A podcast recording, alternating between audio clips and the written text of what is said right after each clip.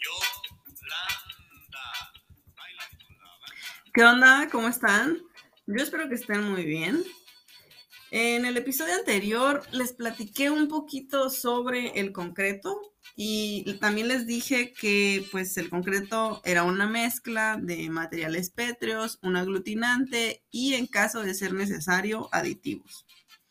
Les comenté que para esta ocasión les iba a hablar sobre la función de cada uno de estos elementos dentro de la mezcla del concreto. Así que pues eso es de lo que vamos a hablar hoy. Y empezar con el hecho de que para un concreto, pues lo voy a decir así, básico, sencillo o, o un concreto de los más comunes, nos vamos a encontrar con que está integrado por grava y arena, que también es conocido con el nombre de materiales pétreos, y cemento y agua, que también es conocido con el nombre de aglutinante.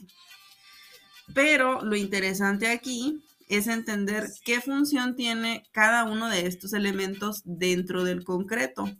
Porque si nosotros analizamos un pedazo de concreto, nos vamos a encontrar con que la grava es la que nos va a dar mucha de la resistencia final que va a tener nuestro concreto, que la arena tiene como función principal rellenar los espacios vacíos que pudieran quedar entre las gravas, y que el cemento y el agua es lo que va a actuar como pegamento para mantener toda la mezcla unida.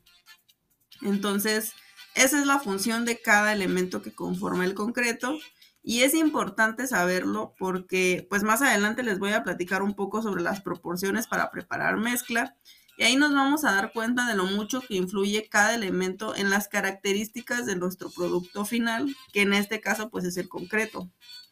Eh, también, este, pues comentarles, ¿no? Que es, es, muy curioso cómo dentro de la construcción pudiera existir como que este mito o esta falsedad de que mucha gente piensa que en un concreto lo que te da la resistencia es el cemento.